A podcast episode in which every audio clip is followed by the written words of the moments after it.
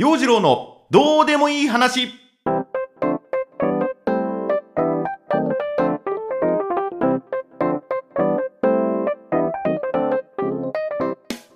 今週もスタート。陽次郎のどうでもいい話。こんにちは陽次郎です。いやほんとね死ぬかと思った。もう本当あの前回のポッドキャストが最終回になるんじゃないかと思うくらいヒヤッとする出来事がありましてね。あのこの間の土曜日土曜日のことなんです仕事に向かう途中車運転しててまあ雪道でね路面も滑りやすくなってるんで慎重にゆっくりとこう動いていたんだけども急にハンドルが効かなくなってそのまま車がツーッとこうね滑っていってしまって「うわー!」なんて言いながら車がくるっとターンしてしまったうえーと思いながらスタックしちゃったかと思ってね車に積んでいたスコップ持ち出してきてまあ雪かき出してさあもう一度出発ってなっても全然車が動かない。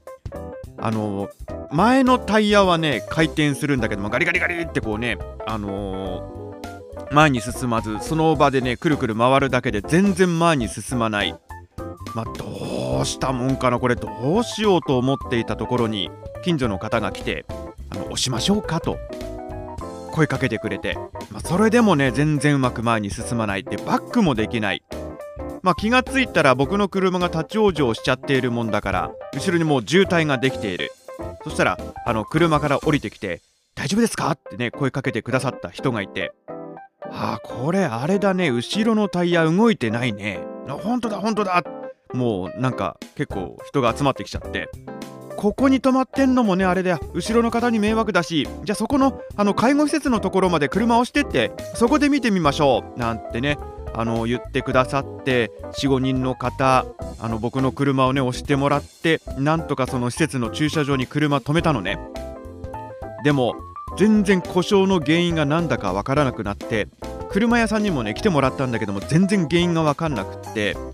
じゃあレッカー呼んで。車屋さんに運んでもらって見てもらうしかないねなんて。あの保険屋に電話しようと思ってねそのレッカーの手配をしようと思った、ねじゃああの僕保険屋さんに連絡してみますんで皆さんどうもありがとうございましたってお礼言ってね。うん。ありがたかったね。困った時に助け合う新潟の人の心の温かさに触れてちょっとほっこりしたんだけれども、ま、この状態だと今日の仕事の現場には行けないなと。で慌ててこう電話かけて各各所に電話をかけて事情を説明してあの仕事のキャンセルをお願いしてねあのリスケしてもらってさてじゃあ保険屋さんに電話するかかけたんだけど全然つながらない。このね今回の寒波の影響でもうレッカーの問い合わせが殺到していたんだと思う。もしくはもう受話器を下ろし忘れてるかっていうぐらいねもう全然つながんない。何度かけてもつながらない。でつながるまででもな俺身動き取れないしなと思って車の中で何回もリダイヤルリダイヤルってやって2時間くらい経ってああパトラッシュ。僕はここで死ぬんだ。でねもうなんか寂しい気持ちと電話がつながらないイライラとかどんどんどんどん大きくなっていってるわけ。まあじゃあしょうがないとりあえず家に電話しよう。うちの人に事情を説明して、まあ、迎えに来てもらうようにお願いしてねなんてやっていながら、まあ、なんとかそのレッカーの手配の電話がつながってでいろいろその状況を説明したらレッカーの手配も明日になっちゃうっていうんで施設の人にお願いして車一晩置いてもらうようにしてそれでまたあの次の日昨日の日曜日ですよ。雪の降る中その車止めてあるところに向かってレッカーも来て車を修理工場まで運んでもらってはい。入院中です。今車入院中です。ほんとね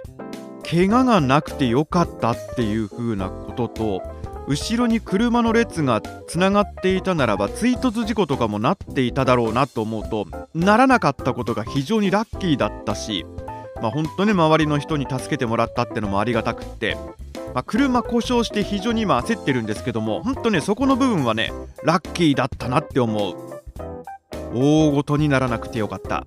で別に無謀な運転をしていたわけじゃなかったんだけども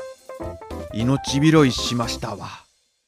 注意して運転しましょうとしか言えないんだけどんと運転していると何が起こるかわからない、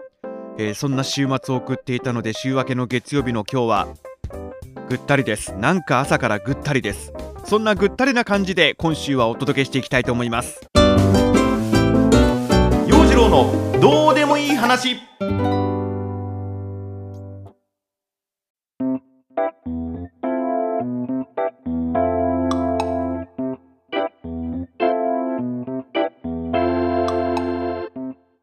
改めましてこんにちは。陽次郎です。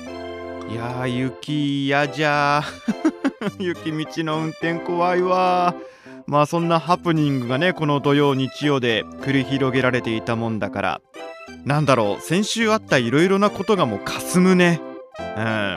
先週はねあの日曜日に埼玉行ったりそれからまた東京にもね行ったりで両日ともに天一のこってりラーメンを食べたとか。あやっぱ店によってスープの傘がなんか違うなとかねそんなことを思っていた1週間でした。えー、そんなことを思っていた1週間だったんだけども。であの今日はねその東京に何しに行ったのかっていう風な話をしようと思っていたんです。はい。新宿の紀ノ国屋サザンシアターで朗読劇「孤島の鬼」これを見に行ってまいりました。これね昨年からずっと楽しみにしていて、まあ、自分もね朗読をやっているんで豪華声優陣による朗読劇というのにも心惹かれていた。そして演目が江戸川乱歩の孤島の鬼。はい。乱歩作品のあのドヨーンとした世界観がもう私大好きで、まあ、結構大人になってからね乱歩にはまった口なんですがこの孤島の鬼の世界観がすごい。ミステリーサスペンスロマンスちょっとエッチな描写、えー、推理冒険ホラー、えー、人間の業の深い部分それから BL 要素みたいなのも入ってきてねそれがもうこれでもかっていうくらい畳みかけてくる展開で読んでいてもドキドキが止まらない作品。もうネタバレしたいんだけどね。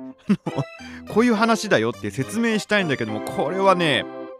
読んでもらいたい。でそれの朗読劇なので舞台上でねそのステージ上でどんな展開が繰り広げられるのかワクワクしながら見に行ってきました。もうね感想もね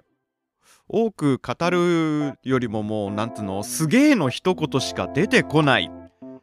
声優さんのその表現力の高さに舌を巻きで音楽もね生演奏なんですわ。生で演奏するんだけれどもねその舞台のドヨーンとしたねあの独特の乱歩のじめっとした世界観みたいなその雰囲気を見事に演出していてゾワッとする感じ。で朗読劇なので舞台上での動きっていうのはもう本当必要最低限のもの。4本のマイクが用意されていて出演者がこうそれぞれのマイクにね移動していってそこでなんかこう朗読するっていう非常にシンプルなものなんだけれどももうそれでも頭の中に広がるこの物語世界のイメージが恐ろしくって鼓動は高まる心拍数上がる手に汗握る。これがさ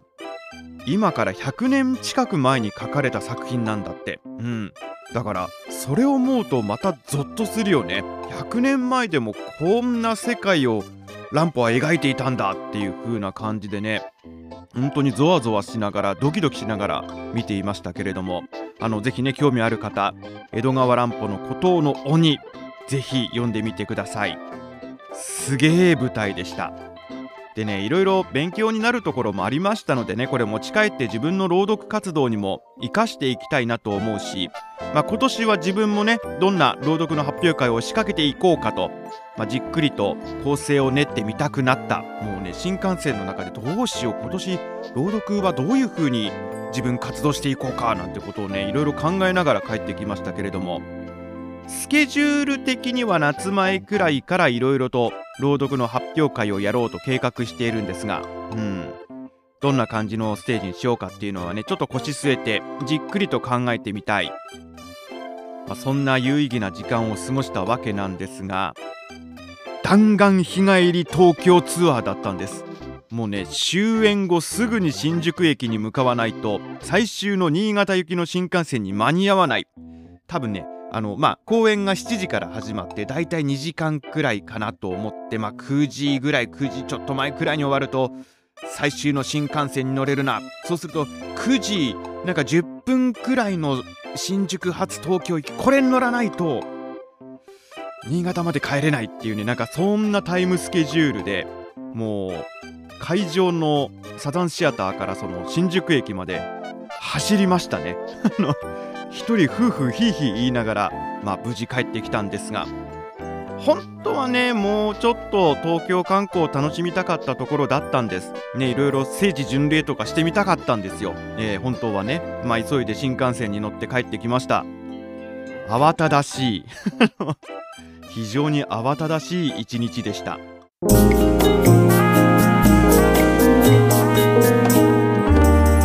陽次郎の